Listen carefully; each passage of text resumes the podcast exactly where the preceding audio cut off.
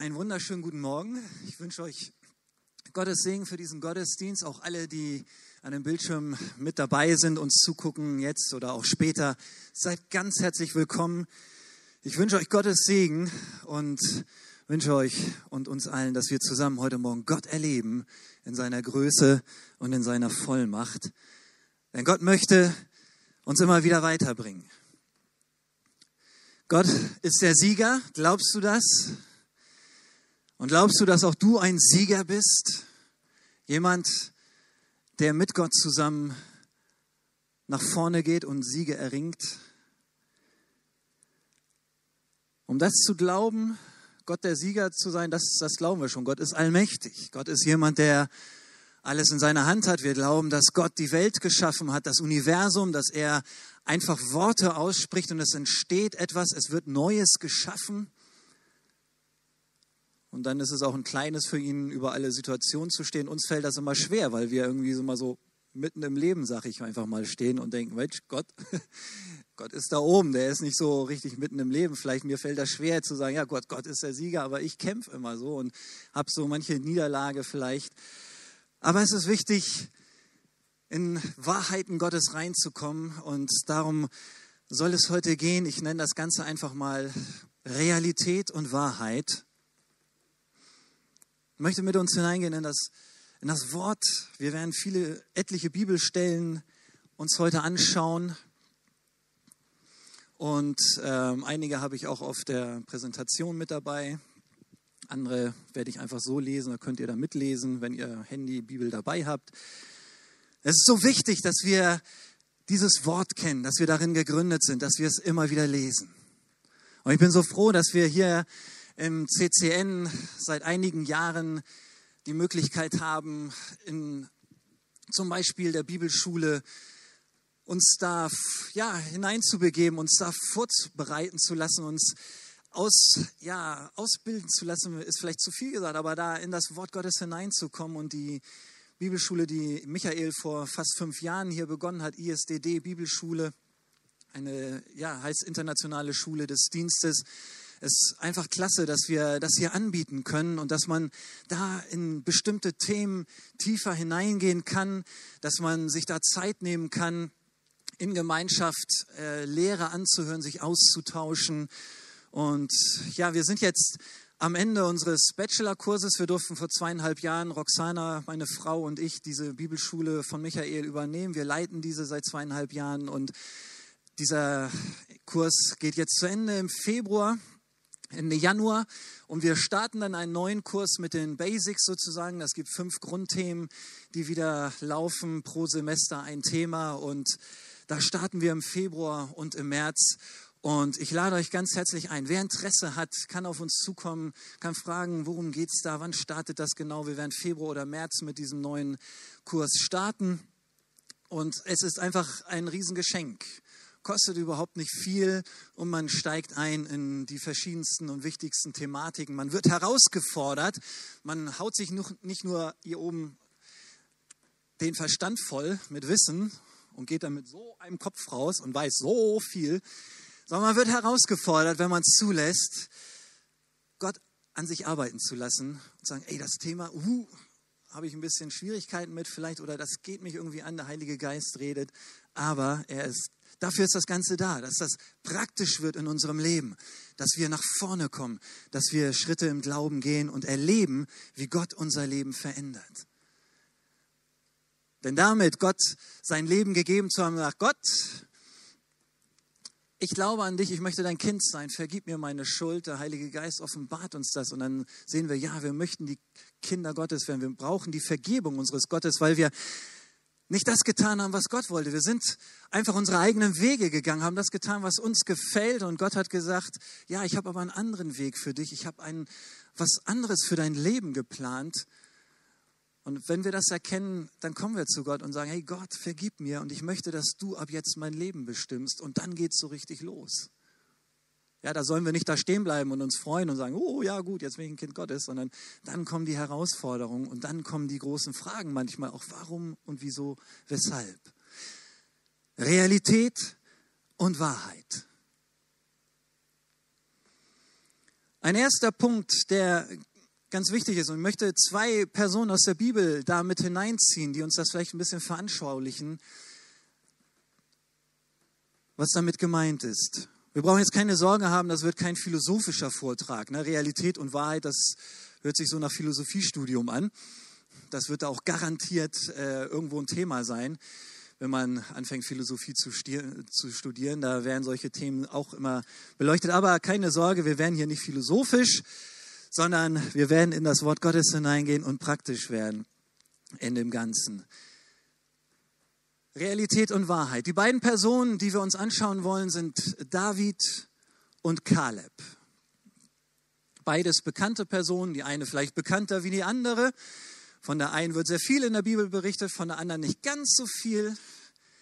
Aber zwei Personen, die Prinzipien in ihrem Leben umsetzen und die Qualitäten in ihrem Leben haben, die genau das reflektieren, worüber ich heute sprechen möchte und Qualitäten haben, die wichtig für unser Leben auch heute sind.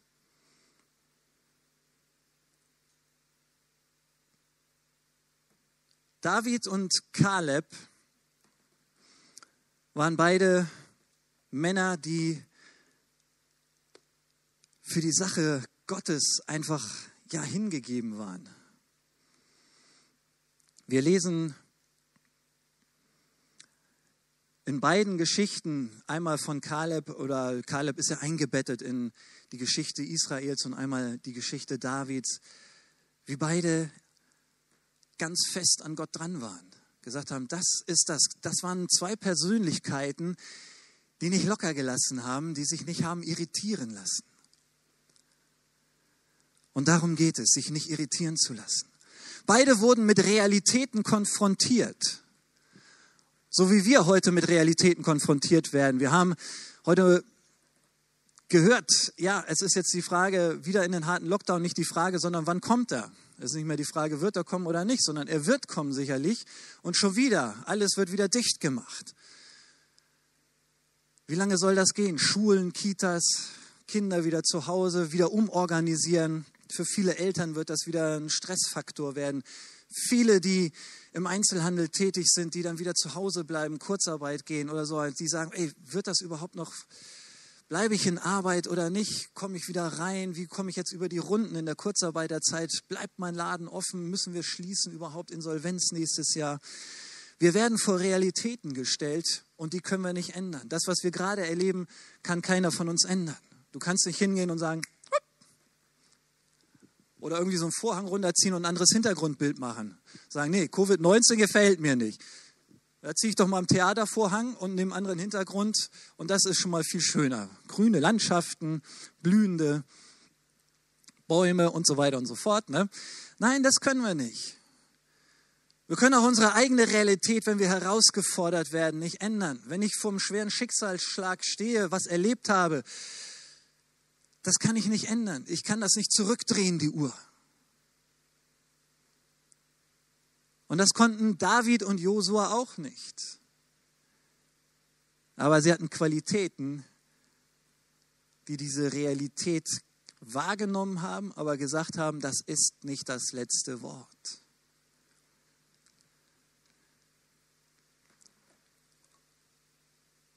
Und ein wichtiger Punkt in dem Leben der beiden Achso, jetzt muss ich gucken, welcher Knopf ist das? Der hier. War, dass sie den Geist Gottes hatten. Im Galater schreibt Paulus, wenn wir nun durch den Geist Gottes das neue Leben haben, so wollen wir es auch in diesem Geist führen. Und das ist so wichtig, dass wir den Geist Gottes, den wir bekommen, wenn wir unser Leben Gott geben, wenn wir sagen, Gott, ja, ich möchte jetzt mit dir starten, ich möchte nicht mehr mich selber durchackern durch mein Leben, ich möchte mit dir leben, weil ich weiß, hey, da gibt es so viel mehr, da gibt es einen guten Plan und du hast was vor mit mir. Und wir werden mit dem Geist Gottes erfüllt. Unser Geist, der in uns ist, wird lebendig. Er verbindet sich mit dem Geist Gottes und dadurch kommen wir in Beziehung zu Gott und haben wir die Möglichkeit, die Wahrheiten Gottes zu erkennen. Das Wort Gottes wird uns aufgeschlossen und wir bekommen Kraft. Und diesen dieses Leben sollen wir führen. Und wenn Paulus das im Galater schreibt, dass wir durch den Geist Gottes neues Leben bekommen und es auch in diesem Geist führen sollen, gibt es natürlich auch die Möglichkeit, es nicht in diesem Geist zu führen, auch für uns Christen. Wir können immer auch auf unsere, auf die Realitäten nur schauen, aber das bringt uns nicht weiter. Im 1. Samuel 16, da haben wir einmal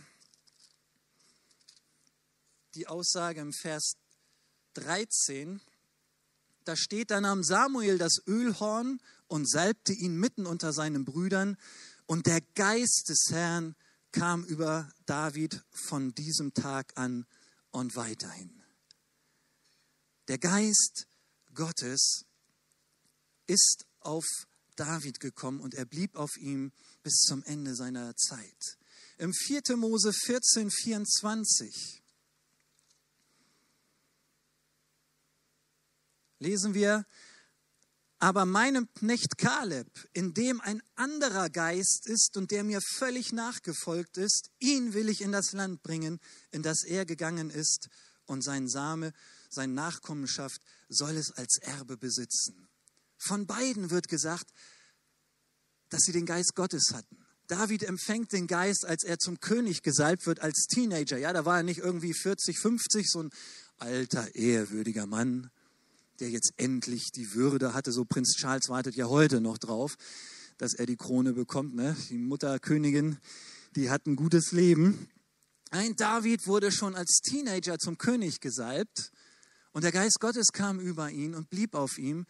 Und Gott sagt über Kaleb, ihm will ich auch das Land geben, auf dem er jetzt steht, was er hat weil er einen anderen Geist hat. Wir kennen die Geschichte. Zwölf Kundschafter gehen, sie sollen das Land, was Gott ihnen verheißen hat, auskundschaften, gucken, was ist da los, wie können wir da rein, zurückkommen, Bericht geben und dann kann eine Strategie erstellt werden, wie man dieses Land erobert. Wir wissen, dass die meisten der Kundschafter einfach gesagt haben, super Land, herrlich, Trauben, riesengroß, Felder, das ist ein tolles Land, kann man gut drinnen leben. Aber erobern werden wir das nicht. Befestigte Städte haben wir keine Chance. Da gibt es Menschen, die sind einfach enorm groß, viel größer wie wir, Riesen. Da sind Nachkommen der Inakita. Ja, das ist so ein Riesengeschlecht. Nee, tolles Land, hat Gott sich wunderbar ausgedacht. Da hat er ein schönes Fleckchen Erde sich gesucht. Aber für uns ist das nichts. Schaffen wir nicht. Nur Josua und Kaleb hatten diesen Geist, von dem Gott hier spricht und sagt, hey, mein ganzes Volk, was ich eigentlich da hineinbringen will, die müssen jetzt leider die Runde laufen. Die sollen dieses Land nicht sehen. Aber Josua und Kaleb, in denen ein anderer Geist ist, nämlich der Geist Gottes, der sieht, was möglich ist, die sollen ihr Land bekommen, was ich ihnen verheißen habe. Und das waren auch die beiden einzigen, die nachher mit der neuen Generation rein sind. Warum? Die beiden haben durch den Geist Gottes die Realität natürlich auch gesehen. Genau dasselbe wie die anderen zehn Kundschafter. Die Realität war so, ein tolles Land. Die Realität waren Riesen, große Menschen, befestigte Städte. Für so ein Volk wie Israel, das war ja kein Kriegervolk, das war kein Soldatenvolk, wie es andere Völker gab, die darauf trainiert waren, die Armeen hatten, das war ein Volk von Sklaven, die einfach ausgezogen sind, die mit der Hilfe Gottes einfach vorangegangen sind. Und die haben sich gesagt, ey, was wir da vor uns sehen, was, womit wir hier konfrontiert werden, das, was Gott uns geben möchte, haben wir keine Chance. Aber Kaleb war einer von denen, die gesagt haben, ey, hat Gott nicht gesagt, hat Gott nicht gesagt, dieses Land gehört uns? Und wenn Gott das gesagt hat, dann gehen wir da rein und dann werden wir unsere Feinde fressen wie Brot. Ey, die werden uns auf der Zunge zergehen. Die werden wir aufschneiden, so ein schönes frisches Brot. Das liegt da. Ja? Brot, das ist nicht, wovor man Angst haben muss, das schneidet man auf und dann schön Butter drauf. Ich würde da immer schön Honig drauf machen und dann damit. Lecker Ganz herrlich, habe ich gestern früh gegessen. Gestern zum Frühstück schönes, frisches Brot mit Butter und Honig, herrlich. Wir fressen unsere Feinde wie Brot. Die hatten eine Vision. Die haben die Realität gesehen, aber sie haben gegen die Realität die Wahrheit Gottes gestellt. Sie haben gesagt, das ist die Realität, mit der wir konfrontiert werden. Aber die Wahrheit ist, dass Gott gesagt hat, dieses Land gehört uns. Und darum gehen wir da rein und darum kriegen wir das auch und wir erobern es. David hat den Geist Gottes während seiner Salbung zum König empfangen.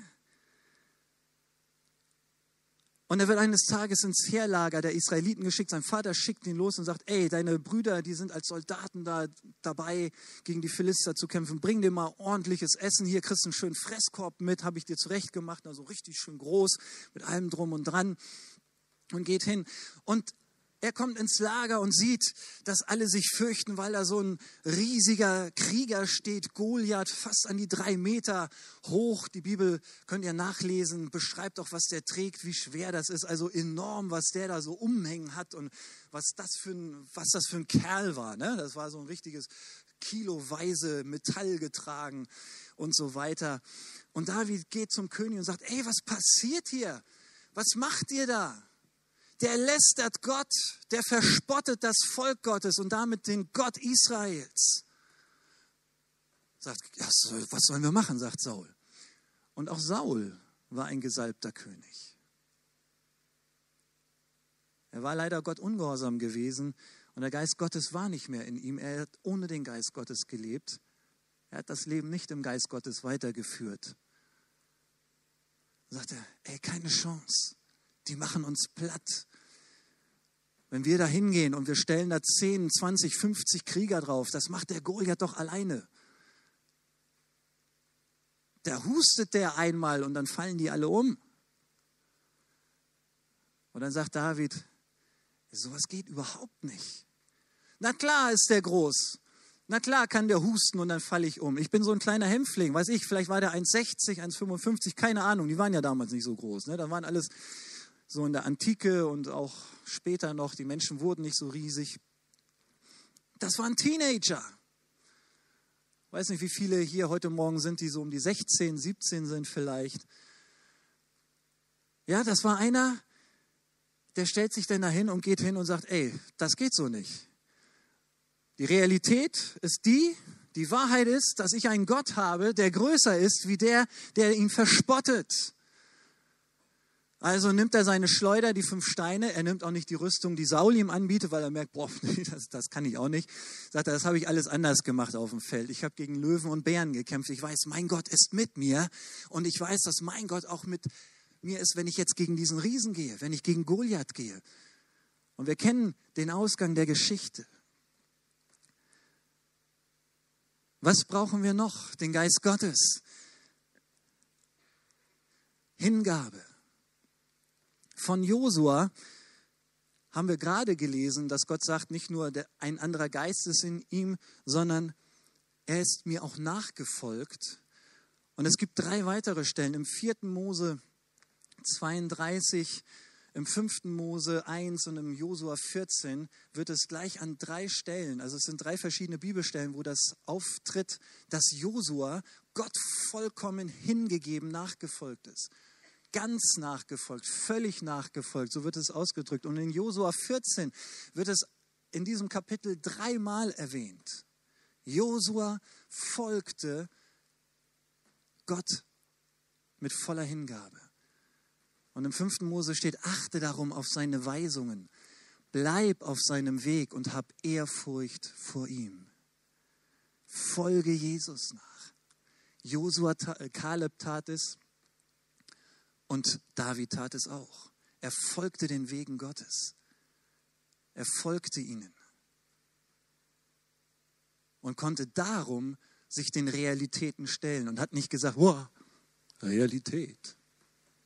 Ja, Realität ja, aber Wahrheit Gottes steht da drüber. Im Lukas sagt Jesus, und ihr könnt auch nicht meine Jünger sein, wenn ihr nicht euer Kreuz auf euch nehmt und mir nachfolgt. Aber kommt nicht, ehe ihr nicht die Kosten berechnet habt, denn wer würde mit dem Bau eines Hauses beginnen, ohne zuvor die Kosten zu überschlagen? Ja, Natürlich kostet das was. Jesus sagt nicht, ja, ihr habt jetzt entschieden, mir nachzufolgen. Alles super easy. Jede Nacht im Hotel.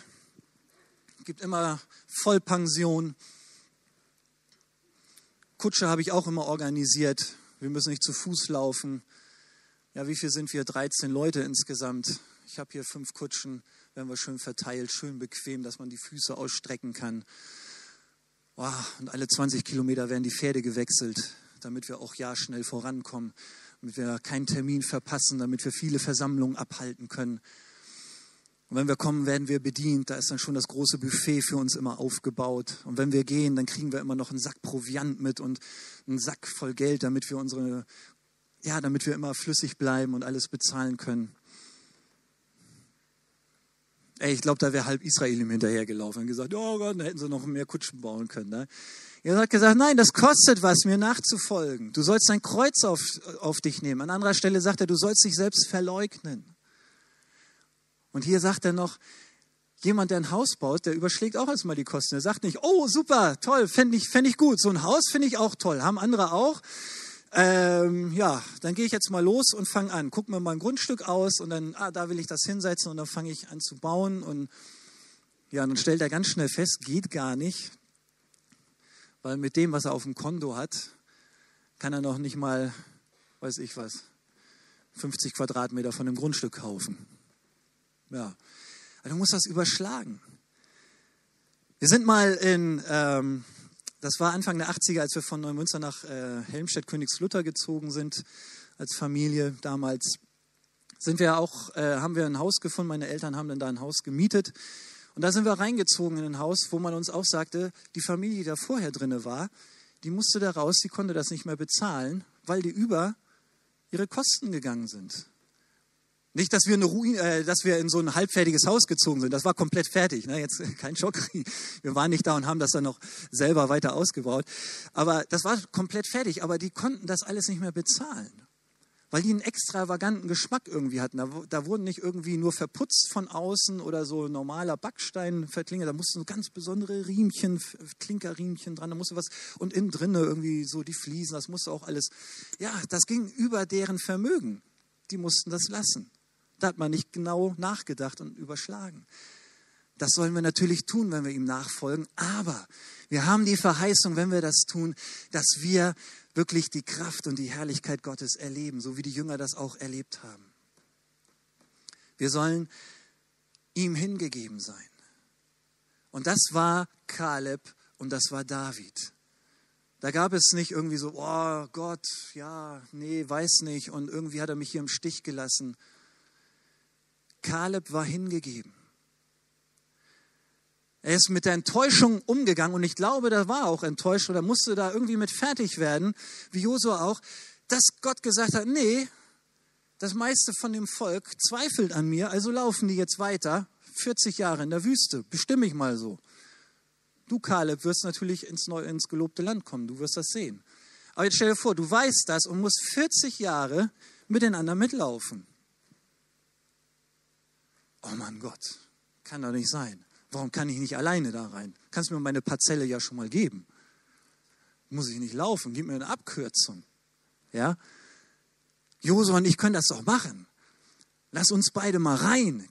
Wir gucken mal, ob wir ein paar treue Männer kommen, finden, die auch glauben, wie wir glauben, die mit uns gehen. Und dann irgendwo so eine kleine Ecke können wir ja schon mal erobern für uns. Die stecken wir uns dann so ab, machen wir und dann haben wir das. Nein. Er gehörte zum Volk Gottes und musste mitlaufen. Jahrzehnt um Jahrzehnt um Jahrzehnt. Und die Verheißung Gottes irgendwo dahin. Ich will jetzt nicht sagen, immer zum Greifen nah, aber, aber er blieb dran, hat nicht gezweifelt, nicht gesagt, Gott, das finde ich ungerecht. Das ist doof von dir. Das finde ich nicht gut, dass du so mit mir umgehst. Ich glaube und muss mit denen laufen, die nicht glauben. Ich muss die Konsequenzen tragen. Er blieb dran hat gesagt, ja, okay, aber ich weiß, da gibt es eine äh, Verheißung. Die Realität sieht jetzt für mich aus, dass ich mitlaufen muss. Das ist die Realität. Die kann ich jetzt nicht ändern. Gott hat das so bestimmt. Aber ich weiß, die Wahrheit Gottes geht dahin, dass ich eines Tages dieses Land erobern werde, dass ich mit dabei sein werde, dass ich dazugehören werde, wenn die neue Generation reinmarschiert, dieses Land nimmt und ich weiß, es wird dann einen Teil für mich geben. Und darum bleibe ich dran, darum bleibe ich meinem Gott treu. Ich folge ihm nach. Trotz aller Beschwerlichkeit, trotz allem, ja, was sich dagegen gestellt hat und vielleicht auch so denken, ey, das ist irgendwie ungerecht. Er hat das beiseite geschoben und gesagt, Gott, ich bin dabei, ich gehe mit dir. David hat eine ebenso nicht ganz so lange Periode aushalten müssen, aber auch er wurde als Teenager gesalbt zum König. Aber da war nicht gleich eine Woche drauf die Revolution und er wurde auf den Thron gesetzt und Saul abgesetzt. Die Realität sah so aus für David, dass Saul König blieb. Die Realität sah so aus, dass David gerufen wurde, Saul zu spielen, wenn er durchgedreht ist. Wenn Saul da auf seinem Thron saß, in seinem Zimmer saß und einfach anfing, die Leute zu malträtieren, da wer weiß was, keine Ahnung, wie die sich das alles so geäußert hat, wenn der da getobt hat in seinem Zimmer, dann hat man David gerufen, der hat gespielt und Saul wurde beruhigt. Das war die Realität, die David hatte.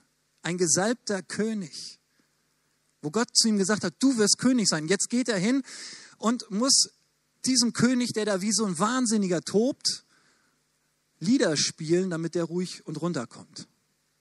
Dann ist er wieder weggegangen und irgendwann wurde er wieder gerufen, weil damit war es ja nicht, das war ja keine Heilung, das war so ein Moment gewesen.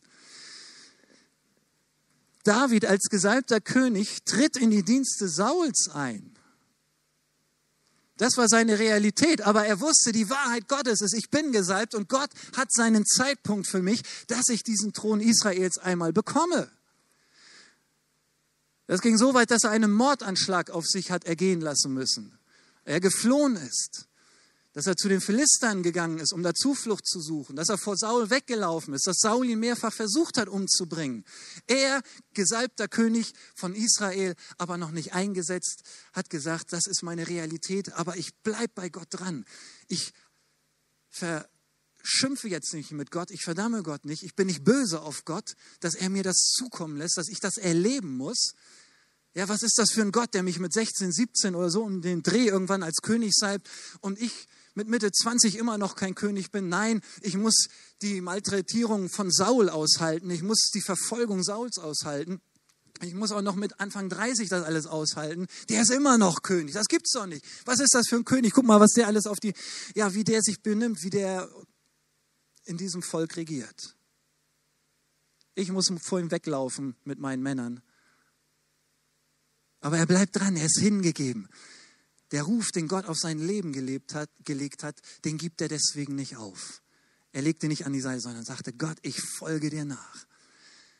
Ich weiß, was hat das gekostet. Er hat die Kosten überschlagen, hat das alles auf sich genommen, weil er wusste, der Plan, den Gott mit mir hat, der kommt noch und das ist was Gutes. Und wenn Gott das so bestimmt hat, dann wird das eintreffen und ich werde das tun, was Gott gesagt hat sei hingegeben. Seien wir hingegeben, dass wir nicht so schnell das Handtuch werfen, wenn die Dinge nicht kommen, die Gott uns gesagt hat. Ich weiß nicht, was Gott dir gesagt hat. Vielleicht hast du persönliche Worte, auf die du immer noch wartest. Bist mit einer Realität konfrontiert, die eigentlich frustrierend ist. Wo du sagst, oh, nee, ich halte das nicht mehr aus. Vielleicht haben sich alle geirrt. Das war kein Wort von Gott. Vielleicht ist das gar nicht so. Muss ich halt mit leben, ist so. Aber wirf dein Vertrauen nicht weg. Bleib dran. Vertraue Gott weiter. Wenn er gesprochen hat, wenn er was ausgesagt hat, dann wird er es auch tun. Dann wird er zu seinem Wort stehen. Israel ist ins verheißene Land gekommen. David wurde König. Sie blieben treu, sie folgten nach, auch wenn es was gekostet hat. Manchmal kostet es was. Christ sein, Jesus nachfolgen, kann was kosten. Und wir wissen nicht, was noch alles auf uns zukommt. Jetzt haben wir Covid, die Pandemie. Vor zehn Jahren gab es die Finanzkrise. Wir wissen nicht, was die Welt, ja, was in der Welt noch alles passieren wird, was für Ereignisse noch passieren werden. Aber vergessen wir nie, egal wie die Realität in dieser Welt sich entwickeln wird und wovor wir noch gestellt werden, welche Realitäten wir noch, ja, mit welchen Realitäten wir konfrontiert werden, die Wahrheiten Gottes stehen drüber. Gott wird kommen und wird den Sieg schenken. Gott steht dir bei. Wenn Gott gesagt hat, ich werde dich nicht verlassen, noch versäumen. Ich werde dich nicht alleine lassen. Jesus geht von dieser Welt und sagt, ich werde bei euch sein, alle Tage, bis dieses Zeitalter, bis diese Welt zu Ende geht. Dann ist das so.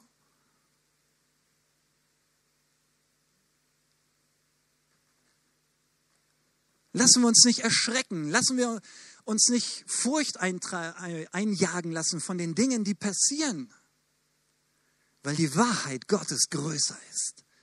Amen. Gott steht über allem.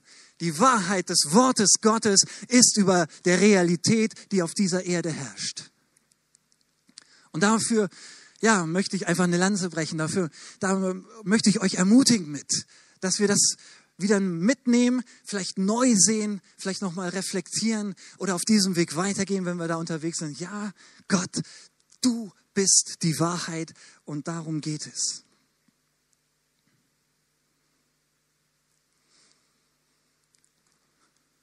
Vertrauen ist ein wichtiger Punkt, den die beiden auch hatten. Gesegnet ist der Mann, der auf Jahwe vertraut, dessen Hoffnung Jahwe ist. Er ist wie ein Baum, der an Wasser steht und seine Wurzeln zum Bach hinstreckt. Er hat nichts zu befürchten, wenn Hitze kommt. Seine Blätter bleiben grün und frisch. Ihm ist nicht bange vor, dem, vor der Dürre. Er trägt immer seine Frucht. Ey, was für eine Verheißung. Was für eine Wahrheit. Nimm diese Wahrheit, sag Gott, ich vertraue dir, so wie David dir vertraut hat, so wie Kaleb Gott vertraut hat. Ein Mann, der Gott treu geblieben ist. Der ist wie ein Baum am Wasser gepflanzt. Da kann die Dürre kommen. Da kann drumherum bei allen Bäumen das Blatt abfallen, braun werden. Da kann die Frucht nicht richtig groß werden, weil nicht genug Wasser da ist vielleicht. Aber wenn wir bei Gott gepflanzt sind, dann bringen wir immer Frucht dann haben wir immer Kraft. Die auf den Herrn hoffen, werden neue Kraft bekommen. Ja, sie werden aufsteigen wie Adler mit Adlersflügen. Sie laufen und werden nicht matt. Sie gehen und werden nicht müde werden. Das sind Verheißungen, die Gott gehabt hat. Und als Kaleb ins verheißene Land kam, sie hatten das erobert, nach einigen Jahren der Eroberung verteilt Josua das Land. Er wird von Gott aufgefordert und ihm wird gesagt, verteil jetzt das Land, das Erbteil. Und dann kommt jo Kaleb zu ihm. Im Josua 14 lesen wir das und sagt, weißt du noch, weißt du noch, Josua, wie Mose mir versprochen hat vor 45 Jahren. Jetzt lass dir das mal durch den Kopf gehen. 45 Jahre.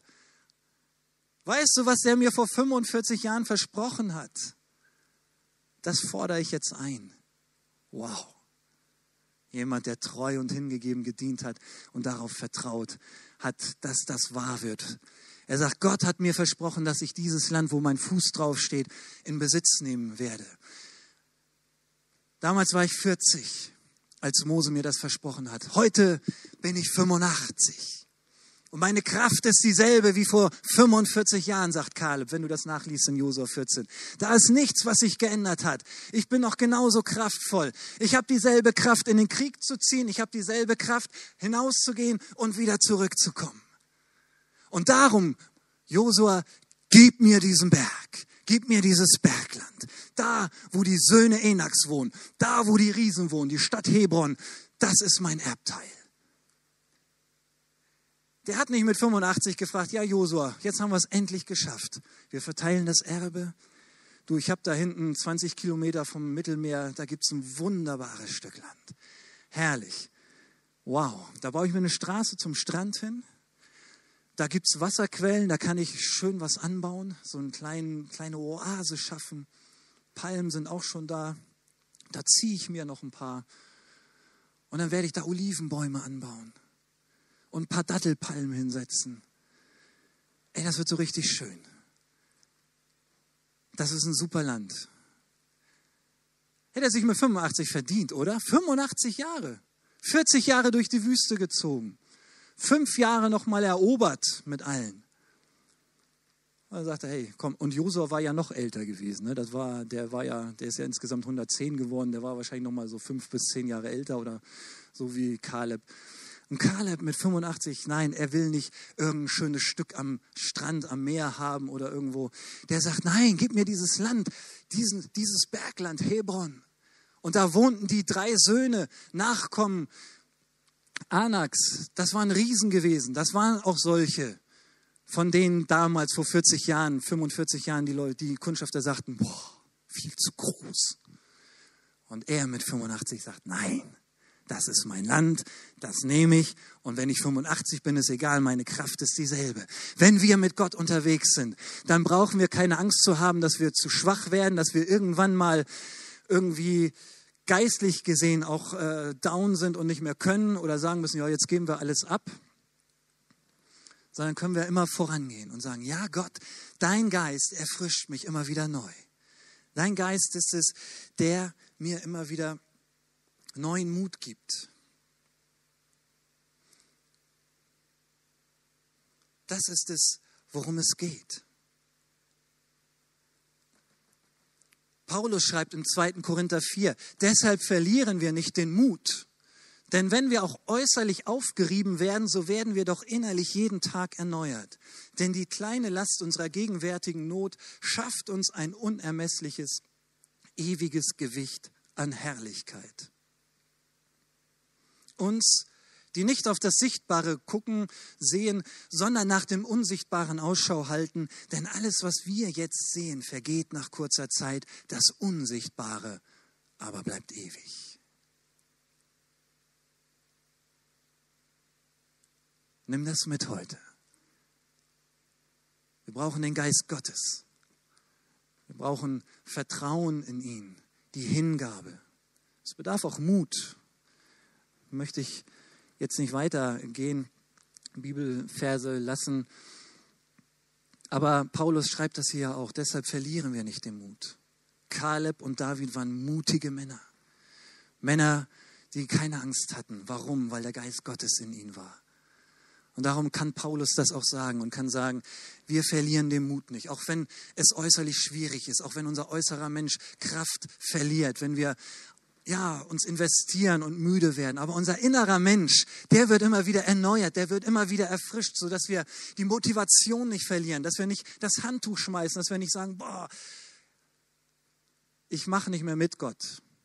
Weil er sagt, unser innerer Mensch, der wird immer wieder erneuert, weil wir auf Gott hoffen. Wir halten an ihm fest. Und dann wird das, was wir in dieser Welt erleben, die Last, die wir haben, die Nöte und Sorgen, die uns manchmal sogar quälen, die wir ja irgendwie überwinden müssen, sagt er, die sind im Vergleich zu dem, was uns erwartet, klein. Ein unermessliches, ewiges Gewicht an Herrlichkeit wartet auf uns. Ein Gewicht an Herrlichkeit, das erwartet uns. Das ist der Siegespreis, einmal bei Gott zu sein. Und das begeistert mich. Das finde ich einfach so fantastisch, dass wir auf diesem Weg sein dürfen. Jesus sagt, in der Welt habt ihr Angst, habt ihr Bedrängnis, aber seid getrost, ich habe die Welt überwunden. Jesus selber sagt, die Realität dieser Welt kann euch Angst machen. Es gibt so vieles, was in dieser Welt, womit ihr euch auseinandersetzen müsst, weil ihr in dieser Welt lebt. Viele Probleme, vieles, was zu lösen ist, was einem, wow, ja, das geht einem manchmal so im Kopf rum, ne, so komplizierte Geschichten. Wie komme ich da raus? Wie kann man das lösen? Was für einen Weg findet man dahin? Aber Jesus sagt, habt keine Angst. Seid getrost. Ich habe die Welt überwunden und das ist die Wahrheit Gottes. In der Welt können wir Angst haben, ja, sagt Jesus selber. Da gibt es diese Dinge. Da gibt es Not, da gibt es Sorge. Aber seid getrost. Seid guten Mutes, heißt es in anderen Übersetzungen. Ja, im Englischen wird ganz oft dieses seid guten Mutes gesagt. Im Spanischen wird gesagt, seid vertrauensvoll. Und all diese Bedeutung hat dieses griechische Wort Tarseo. Das heißt, sei guten Mutes, sei ermutigt, sei vertrauensvoll, geh voran, habe Mut. Ja? In der Welt hast du Angst, hast du Bedrängnis, hast du Sorgen, hast du Nöte. Aber sei guten Mutes, sei getrost, sei vertrauensvoll. Geh mit gutem Mut voran, denn ich habe die Welt überwunden. Das spricht Jesus dir heute zu. Und Paulus, er bestätigt das nochmal und bekräftigt das Ganze nochmal, weil er das selber auch erlebt hat in Römer 8, Vers 37.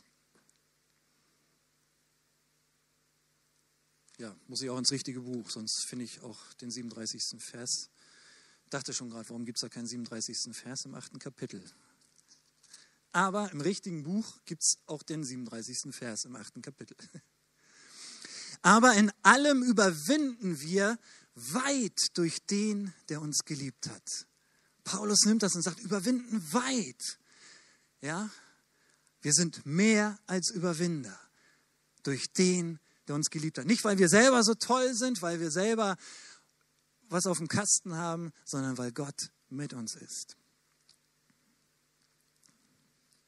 Und der Apostel Johannes sagt das auch nochmal in seinem ersten Brief, im 1. Johannes 4, Vers 4.